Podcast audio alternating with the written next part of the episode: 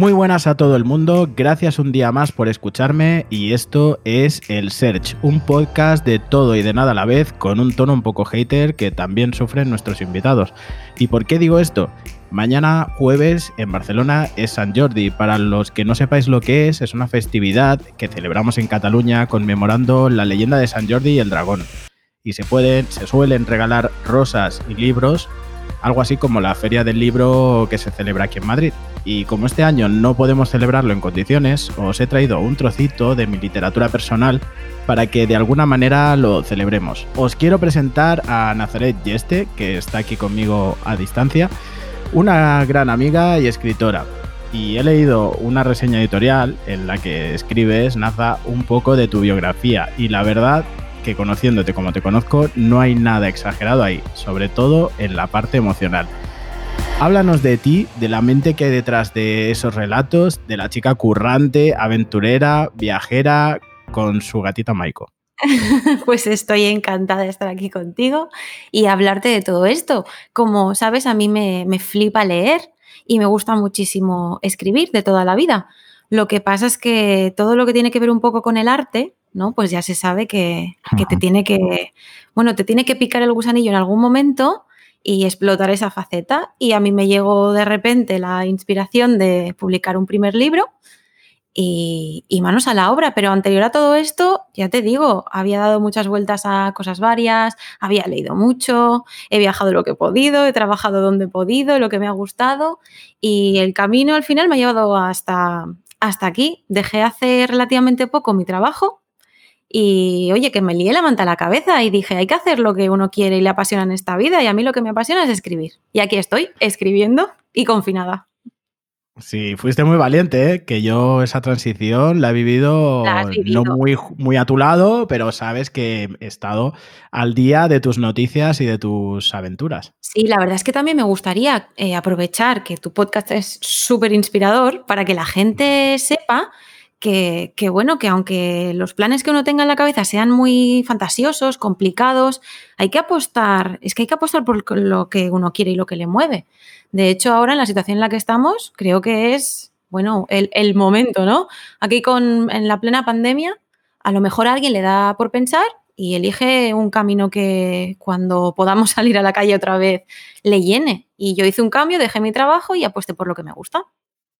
Pues sí, eso, la verdad es que si alguien escucha esto y se siente inspirado, mm, la verdad es que puede leer tanto tus libros para lanzarse, porque se puede sentir identificado en muchas facetas que luego hablaremos. Y, ¿por qué no? Si queréis hacer un podcast, yo también os animo a que hagáis un podcast. De hecho, es el momento para hacerlo. Voy a hacerte unas preguntas primero un poco personal para que la gente que nos escucha eh, te conozca. ¿Sí? Estupendo. Entonces, yo sé que tú tienes una faceta un poco humorística y tienes un perfil por ahí de Instagram que se llama La Bocaza de Naza. Yo tengo que decir que yo disfrutaba como un enano viéndolo, que he visto los vídeos en loop como 20 veces descojonándome solo. Algunos de ellos, sobre todo. ¿Qué ha sido de ella? ¿Sigue, ¿sigue en activo la bocaza o.? Pues mira, me hace mucha ilusión que me lo preguntes porque, porque mucha gente me ha escrito por Instagram a veces diciéndome, pero ¿dónde está la bocaza de Naza? Esto surgió de la nada. Esto fue que en, los filtros de Snapchat, este que te pone la boca inmensa, yo que me río mucho y muchas veces al día, pues era mi filtro favorito. Y claro, la gente me decía, a ti te pasan cosas muy raras en la vida. Y pensé, oye, pues las cuento. Si es que yo lo cuento todo, si es que no tengo filtro.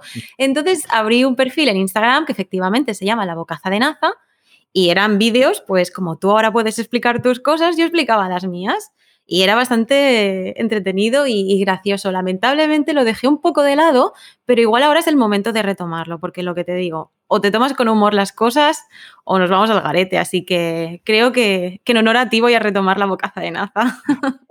pues no sé, no nada me haría más ilusión que eso. O sea, en mi mente tengo ahora mismo, me estaba viniendo a la mente la historia de la bocaza persiguiendo a un chico que se había encontrado en el metro por Paseo de Gracia, por todas las tiendas de ropa si trabajaba allí, a ver si era su crash, ¿no? Claro, yo de camino al trabajo observo muchísimo a la gente y entonces me entretenía con todo. Ay, pues mira, yo he visto un chico muy mono y, no sé, indagaba, luego lo contaba en la bocaza de Naza, me ha pasado esto, me ha pasado lo otro, me he confundido de chico, en el tren me pasaba de todo y en el tren pues vivía historias surrealistas y las contaba. Yo creo que vamos a retomarlo, sí. Por favor, me encantaría. Y le recomiendo a todo el mundo es La Bocaza de Naza. Luego voy a poner los enlaces de todo de lo que hablemos, lo dejaré en las notas del programa para que vayáis picoteando de una cosa y de otra. Genial. Naza, yo sé que tú has estudiado japonés. Sí. Japonés. Y has viajado a Japón, de hecho, y, y has, has probado todo lo que se podía probar allí, traje de geisha incluido. Sí, es maravilloso. Recomiendo a todo el mundo que si tiene que hacer un viaje de estos para toda la vida, sea Japón. Yo no lo tenía como, como uno de mis viajes favoritos, simplemente vi la oportunidad porque me dio por estudiar japonés, que tú dirás, ¿y por qué japonés? Bueno, a mí se me dan muy bien las lenguas, ¿vale? Y los idiomas es lo mío. Por lo tanto, dije, a ver, un... yo soy traductora y dije un idioma así fuerte, japonés. Ahora también te digo que cuando me metí y vi la dificultad, pensé, yo no traduzco al japonés en mi vida. Pero bueno, ya estaba ahí metida y, me gustaba mucho. Entonces, pues me picó la curiosidad de, de, visitar el país nipón y dije, esta es la mía. Fui con una amiga y nos lo pasamos teta. O sea, fue increíble, increíble. De hecho, allí fue cuando decidí que a la vuelta eh, tendría a mi gatita Maiko, que seguramente mucha gente no lo sabrá, pero Maiko es como se le denomina a las geishas en la fase previa. Antes de ser geisha, tú eres Maiko durante cinco años.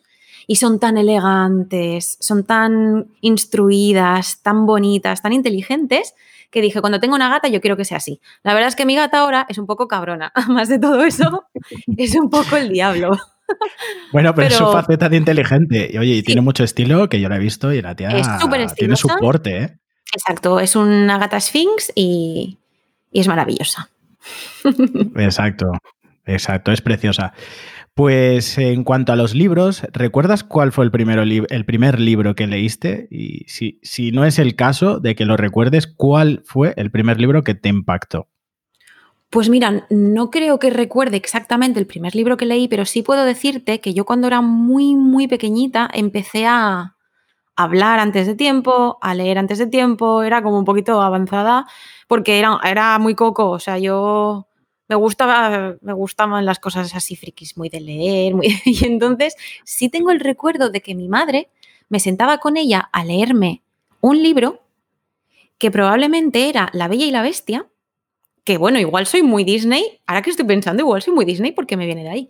Y recuerdo que aun cuando yo no sabía leer, mi madre me lo leía y yo memorizaba la cantidad de contenido de cada página y cuando terminaba, yo le decía a mi madre, pasa página, entonces mi madre pasaba la página. Yo no sabía lo que ponía en esa página, pero sí sabía cuándo tocaba pasarla. Y creo que a lo mejor ese es el primer libro que me marcó, probablemente. Sí, yo lo he visto reflejado un poco en tus libros, ¿eh? Ahora recuerdo esos toques de la bella y la bestia. Hay alguno por ahí muy bestia y muy bella. Sí, sí. bueno, y hablando de entonces, vemos que la temática Disney, pero ¿es tu género favorito para leer? No. ¿Cuál es tu género favorito para leer? ¿Y cuál para mira, escribir? A mí lo que me gusta leer es novela negra. Me encanta, porque creo que el fiel reflejo de lo que yo soy es un 50% Disney. Yo me describo así muchas veces, que probablemente me venda muy mal, pero yo creo que soy un 50% Disney y un 50% un poco nazi, que siempre lo explico así, pero en un concepto así más idílico, ¿vale? Entonces eso quiere decir que las mentes perturbadas me encantan. Y a mí la novela negra, de gente muy pues eso, muy perturbada, me flipa. Leo muchísimo ese género, mucho. Eh, te diría que para escribir, todavía no lo sé, va a ser mi próxima novela, va a ser una novela negra, mm. pero eso va a ser un reto tremendo, porque los libros que yo he escrito hasta ahora son muy autobiográficos, entonces es relativamente más sencillo ponerme a escribir, porque es algo que he vivido y bueno, pues es una temática un poco más romántica o más divertida. Eh, la novela negra va a ser un reto, pero todo el que le guste, que me espere, que en un tiempecito la sacaremos. Pues yo lo voy a estar esperando desesperadamente. O sea, porque habiendo leído tus libros, eh, luego hablaremos de ellos, eh, en Fauna Tinderiana tienes ese pequeño toque de psicópata. Y tanto. Que yo sé que además, eh, porque alguna vez lo hemos comentado, eh, temas series de televisión y demás, hay una en concreto que las he mencionado varias veces en otras entrevistas, que es You, que de hecho yo la vi gracias a ti, a tu Ay, me encanta You.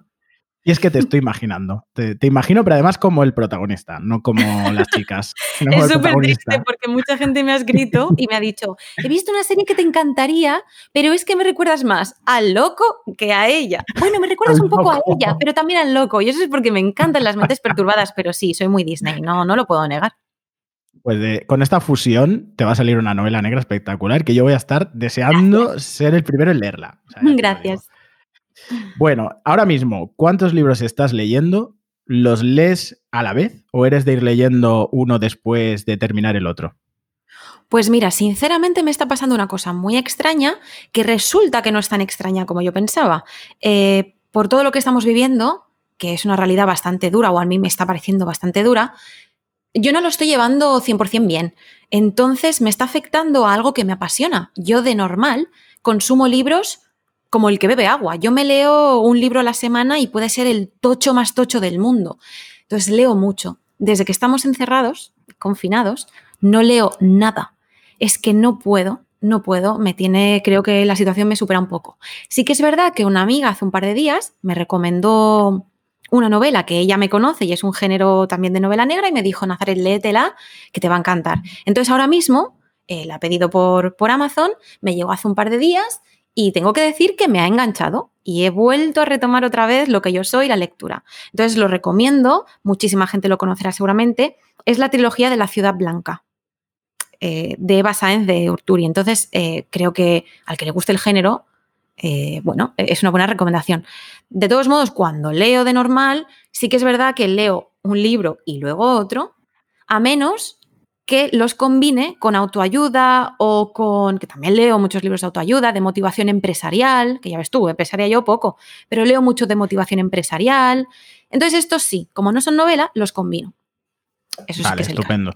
Yo soy de muy mal leer, ya te lo digo. Yo un libro mm, me, tarda tres meses, me dura tres meses, aunque tenga 30 páginas. Soy muy malo, soy muy malo. Yo enseguida sí que leo mucha prensa, leo mucho, muchos artículos, blogs y tal, pero libros, no sé por qué, algo innato me cuesta horrores. Creo que es un hábito, de verdad, porque yo lo he vivido en familiares, en amigos cercanos, y es un hábito. Cuando uno empieza a leer, aunque cuesta al principio, se engancha y luego consume, consume libros.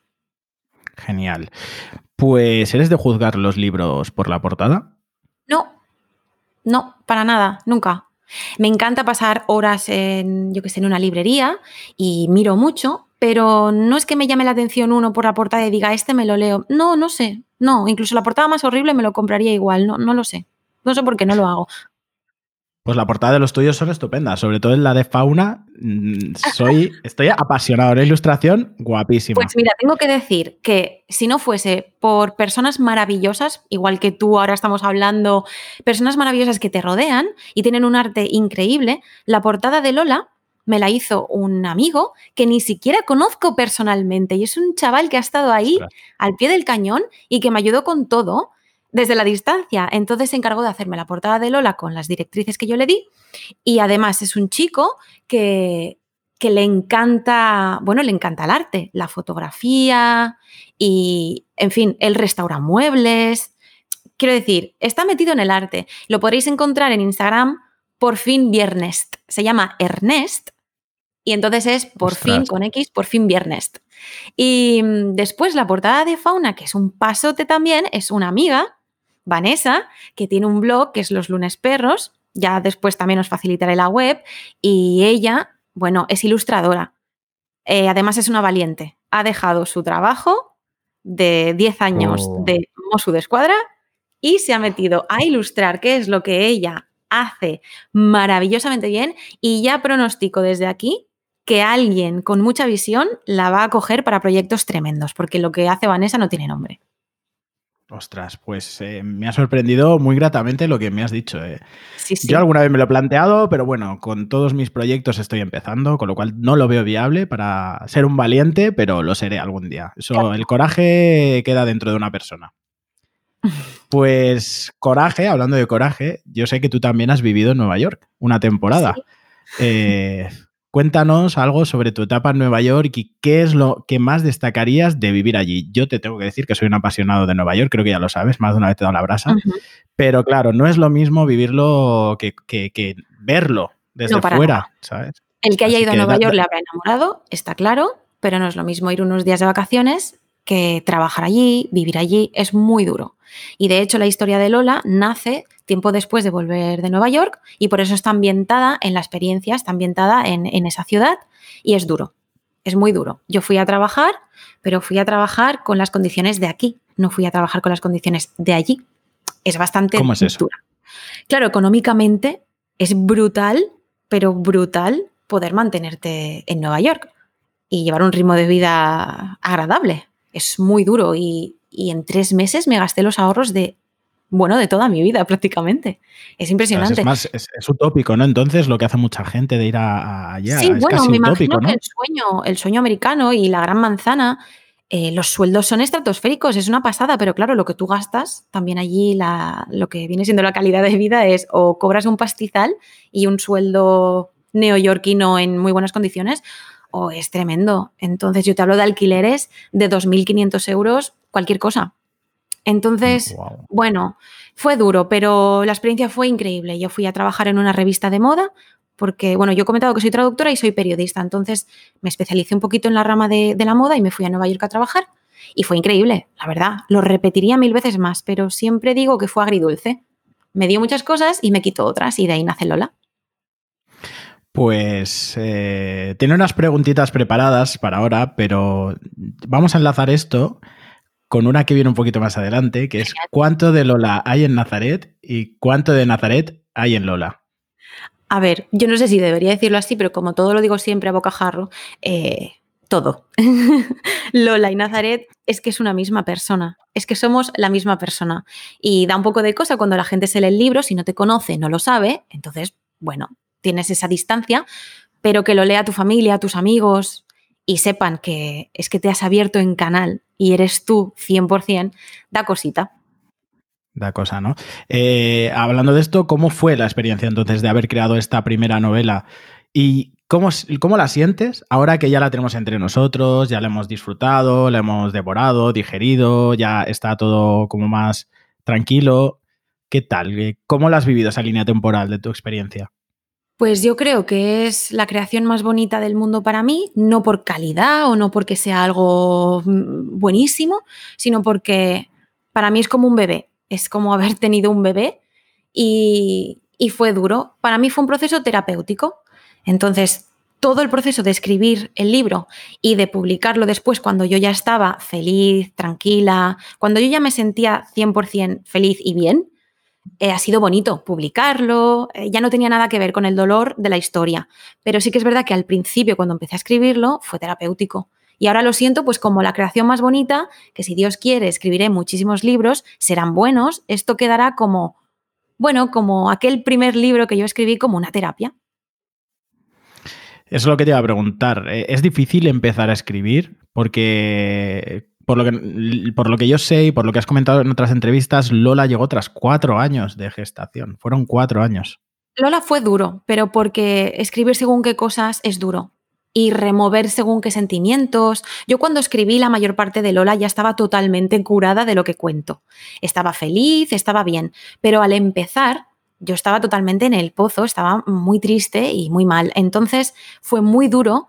Todo el inicio y los primeros meses, el primer año, el segundo año fue muy duro. Después ya, a medida que yo me encontraba mejor, bueno, pues fue disfrutarlo un poquito más. Sí, va por ahí. Bueno, eh, con referente a Lola, que es una historia autobiográfica, en cierto modo, adornada, ¿no? Con los toques de unos personajes. Eh, no voy a hacer ningún spoiler, pero te quiero preguntar por el principio del libro. Eh, Sí. ¿Alguna vez te ha rescatado un Ken en una azotea de Nueva York? ¿O de No. cualquier otra azotea de tu vida? No, esto, esto no, esto sí que es un puntito, un puntito como dramático y cinematográfico. No me ha rescatado literalmente ningún Ken de una azotea y pues espero que tampoco suceda, la verdad. Me gustaría pensar que Lola ha madurado, ha crecido y se rescatará ella sola. Bueno, ¿y podría haber una secuela de Lola en otra ciudad? Yo creo y espero que no, porque aunque no vamos a hacer spoilers, como tú dices, eh, quien lea el libro verá que está todo más o menos cerrado. Evidentemente que podría continuar la historia de Lola, sí, segurísimo, pero no me gustaría, porque como siento a Lola como una prolongación de, yo misma, em, quiero pensar que son fases muy distintas y que Lola ya no tiene que contar mucho más, más allá de lo que contó en su día. Bueno, eso, eso, eso está muy bien porque yo que me he leído el libro, yo sé que Lola lo ha pasado muy mal, muy mal. Para, luego ver, para luego ver la luz. Entonces, claro, en la portada, en la portada me gusta, está el faro. es que eso, esa historia es bonita, porque la portada es eh, Menorca y la contraportada es Manhattan. Entonces, claro, tiene una simbología muy importante, el principio y el final de la historia. Eh, bueno, quien lo lea verá, verá la magia. Perfecto, sí, sí, sí, yo además lo recomiendo a todo el mundo. Luego voy a poner también en, las notas del programa los enlaces para que podáis conseguir los libros a través de Amazon, los vendes, ¿en alguna parte más los pueden encontrar? De momento Amazon, pero tengo fe en que pronto va a estar en cualquier gran librería y en todas partes. Genial, genial. Pues os dejaré, los dejaré en, las notas del programa para todo el que quiera que, que se apunte, porque la verdad es que es una buena lectura, sobre todo para este San Jordi. Y te quiero preguntar por tu otro libro, que tengo que decir que soy muy que te flipa. Me flipa, me encanta, es apasionante. Y además tú me conoces, he compartido muchas historias contigo de este tipo, nos hemos reído, hemos, eh, hemos puesto cara de, a punto, de estar a punto de vomitar. Sí. Pero bueno, es toda una aventura.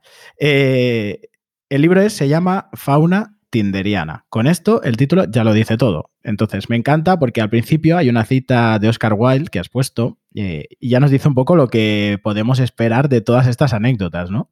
Efectivamente, la cita es, a veces pienso que Dios creando al hombre sobreestima un poco su habilidad. Eh, me gusta muchísimo eh, citar, o sea, me encantan las citas. Y Lola también tiene una cita que es muy significativa, pero la de Fauna es que no podía ser otra. Cuando la leí dije, es que es esto. Dios mío, la especie humana dónde vamos a llegar, pero es porque ya te hace un, poquito el espejo, ¿no? De, madre mía, lo que puedes encontrar dentro de fauna tinderiana. Me gusta porque el lector se puede sentir identificado, pero siempre tiene ese punto de lo que no te pase a ti no le pasa a nadie. Eso también es guay, porque a mí me pasan cosas muy raras. Es muy curioso porque ahora que has dicho lo de sentirse identificado, que luego te preguntaré, yo sí me he sentido identificado, pero no con la protagonista, sino con algunos perfiles.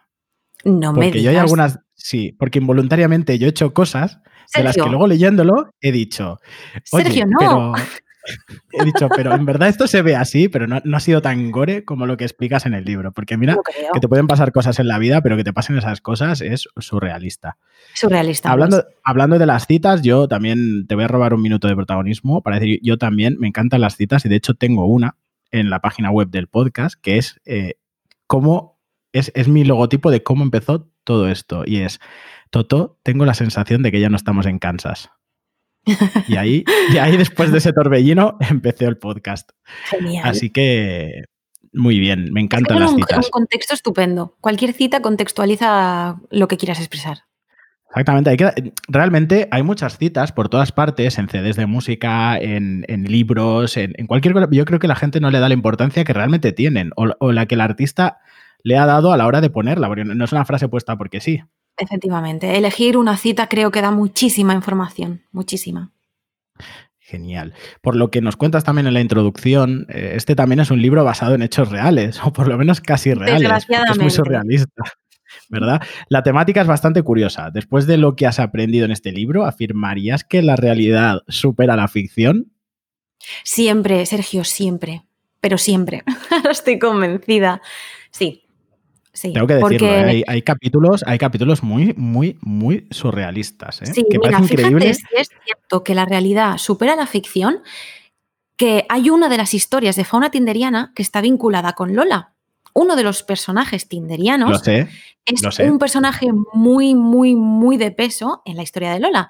Fíjate si es heavy la realidad que yo cuando escribí Lola tuve que inventarme lo que había ocurrido, porque si no el lector iba a decir, venga ya, te has pasado tres pueblos, esto no se lo cree nadie. Entonces en Lola, que es una novela, me lo inventé, y en Fauna Tinderiana yo cuento la realidad, y es que es mucho más heavy. Yo que he leído ambos libros, puedo decir que noté enseguida la conexión de lo sucedido, solo que en, en Lola lo explicas de una forma más light y más suave, y en la otra explicas, pues, explicas, explicas la realidad que es muy dura. Iba a decir chunga, pero es chunga y dura, sí, señor. efectivamente. qué, qué, qué pasada. La gente, la verdad, hacer caso a la cita, por favor, del libro. ¿Pensaste en escribir un libro a raíz de las anécdotas que te han sucedido? Eh, porque es que hay quien se deprime directamente, ¿no? Sí, tengo que decir que cuando escribí Fauna fue más porque la gente me decía, de verdad, Nazaret, cada vez que nos cuentas lo que te pasa, es que estoy más convencida de que tendrías que escribir un libro con todo esto. Y fue al final porque pensé, tienen razón, es que a la gente le pasarán estas cosas y también lo hice un poco modo terapia, igual que la historia de Lola, pero de otra manera. Yo con fauna tinderiana al final lo que aprendí y es lo que me gustaría transmitirle a la gente es que como tú bien dices, es muy fácil deprimirse porque, bueno, hacemos daño a la gente sin querer. Entonces ese es el mensaje. Un momento, vamos a parar y vamos a pensar que la gente cuando te hace daño muchísimas veces es de manera involuntaria, no lo hacen a propósito. Hay gente mala, pero la mayoría de las personas no son malas y te hacen daño sin querer, igual que yo haré daño sin querer. Entonces quise sacar un poquito como el lado dulce, ¿no? También de decir, bueno, pues todo lo que ha pasado lo han hecho así de mal, porque no han sabido hacerlo de otra manera. Y podría estar en el pozo porque me han hecho mucho daño, pero voy a reírme de mí misma. Y Fauna Tinderiana riéndome de mí misma de los destrozos que me he encontrado y de lo que he llorado y de la gente perturbada que hay por el camino. Pero al final todo muy, muy humorístico. O sea que hay que quedarse con eso.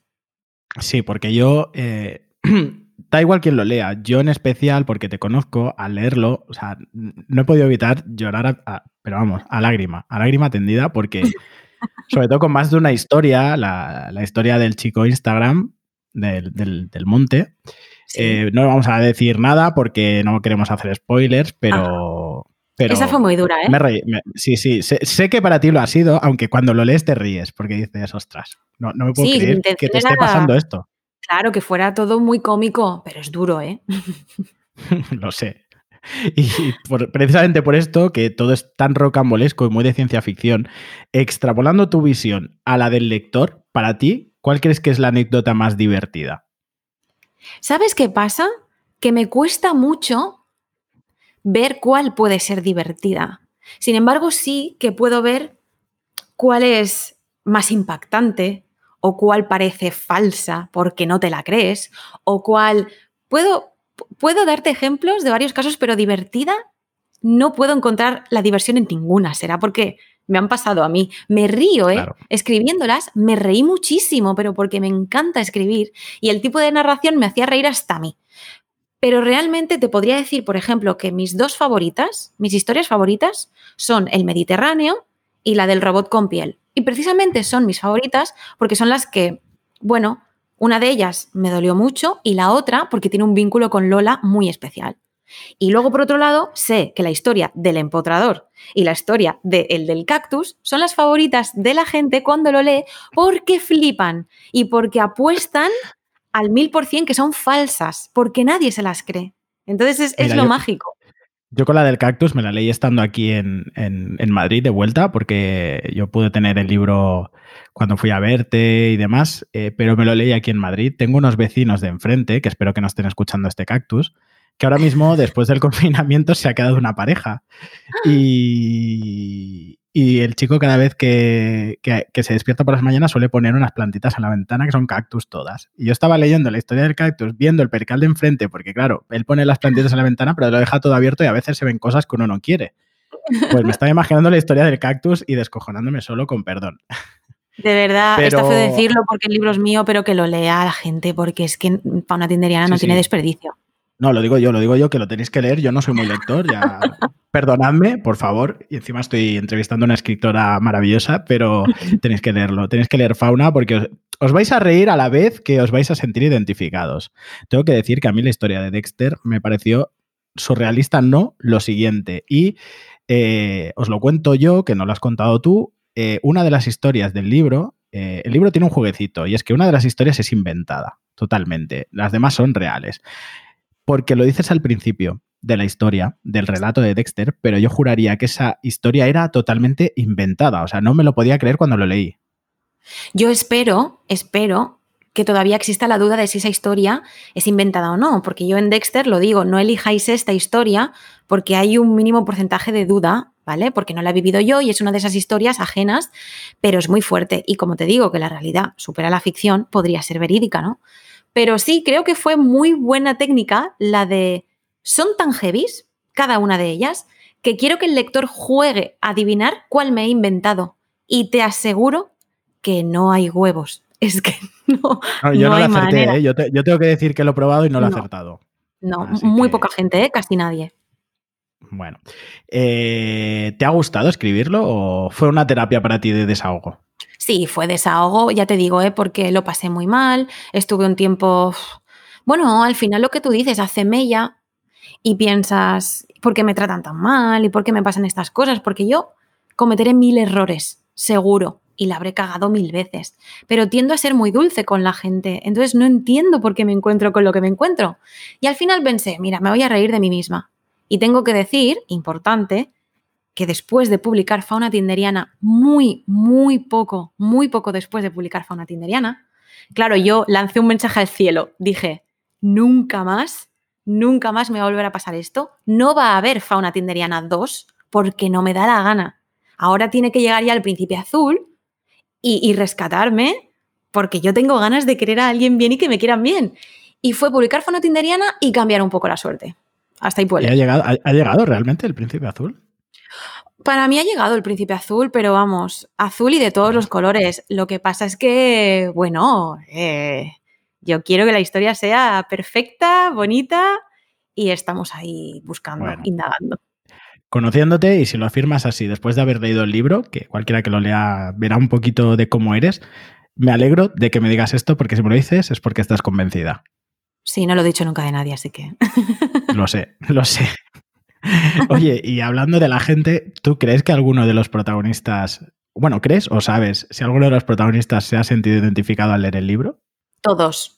Mira, no he hablado con ellos porque no me interesa hablar con ninguno, ¿vale?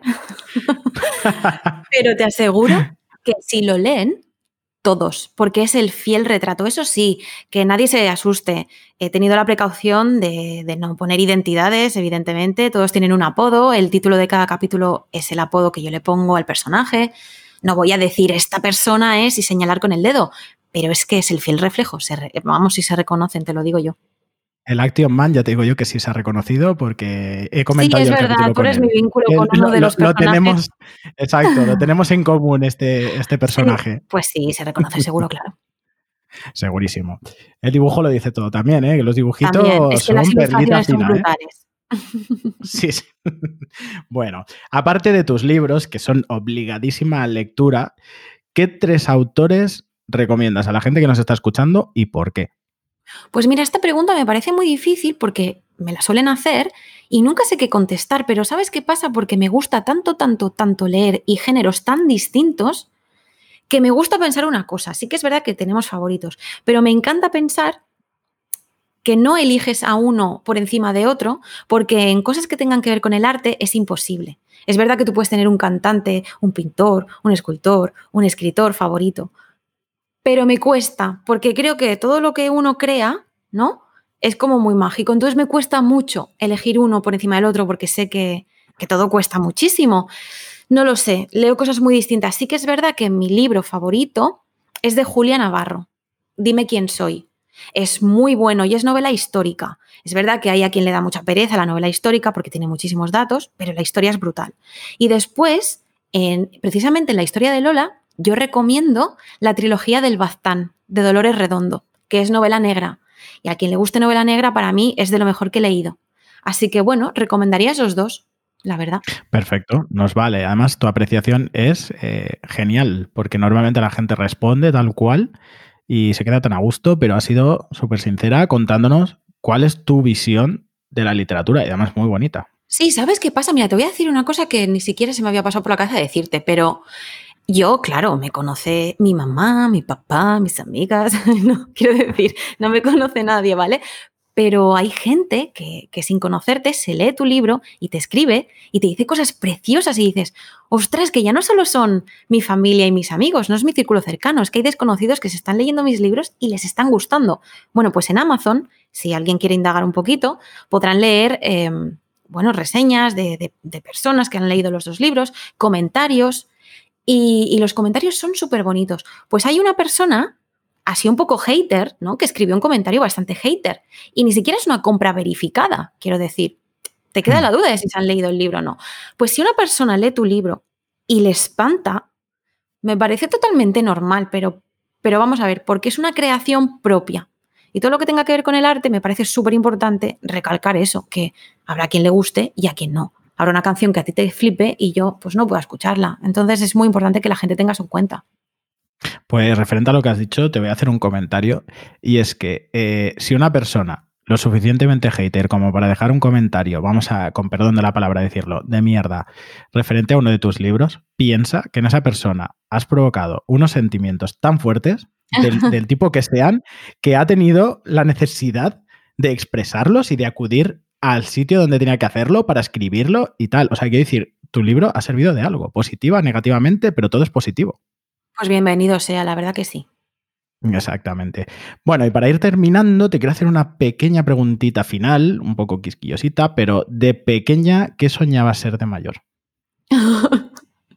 Muchas cosas. Eh, hace poco lo hablaba con alguien que yo de pequeña, pequeña, pequeña quería ser pediatra. Por Dios. Y, a mí no me gusta nada ir al médico. Y, sabes tú que a mí los niños. Ostras, pues no sé por qué, pero te imagino con bata. ¿Qué va? Pues con bata de otra cosa, pero de pediatra no, porque precisamente ni los médicos ni los niños, quiero decir. Bueno, y luego pasé por una fase en la que quería ser periodista de moda o trabajar en moda, porque me gusta muchísimo la moda, y ahí sí que llegué, ¿ves? Estuve trabajando como periodista de moda, estuve en el mundo de la moda. Sí, hubo un tiempo muy grande que yo quería trabajar en algo relacionado con la moda o con la imagen y al final pues salió la escritora que siempre lleve dentro.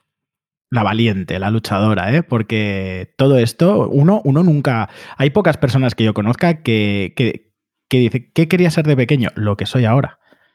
Pues muchas gracias, me parece precioso pensarlo así. Es, precioso, es precioso, ¿eh? porque eso, eso recalca lo valiente que has sido y ya se puede ver, porque como tú dices, Lola es autobiográfica, ahí ya se ve que eres valiente, porque hay que ser valiente para superar todo lo que cuentas en el libro. Y luego también hay que ser valiente riéndome para superar todo lo que cuentas en el otro libro, Fauna Tinderiana, porque vamos, lo de fauna no tengo otro comentario. Eso es. Pues muchísimas gracias por compartir con nosotros este rato, por tenerte a, nuestra disposición, que yo sé que estás bastante liada con tus cosas, con tus proyectos, Muchas gracias, Para mí es un placer tremendo que me hayas invitado a tu espacio maravilloso. Así que cuando quieras. Me encanta. Pues muchas gracias a todos los que nos estáis escuchando. Os voy a dejar eh, a todo lo que hemos hecho referencia en el podcast, en las notas del programa, para que quien sintáis el gusanillo de Fauna Tinderiana o de Lola podáis acceder a ello sin problema. Y que paséis eh, un feliz San Jordi, todos los que no podáis salir mañana en Barcelona. Eh, pasarlo lo mejor que podáis, aunque no leáis a menudo, coger un libro, leedlo, para por lo menos celebrarlo a nuestra manera. Eh, rosas, no sé de dónde las vamos a sacar. Pintadlas. las pintamos, las dibujamos y, nos las enviamos. Y con todo esto, muchas gracias por escucharnos, muchas gracias Nata por estar aquí con nosotros y nos escuchamos en el programa del viernes. Gracias.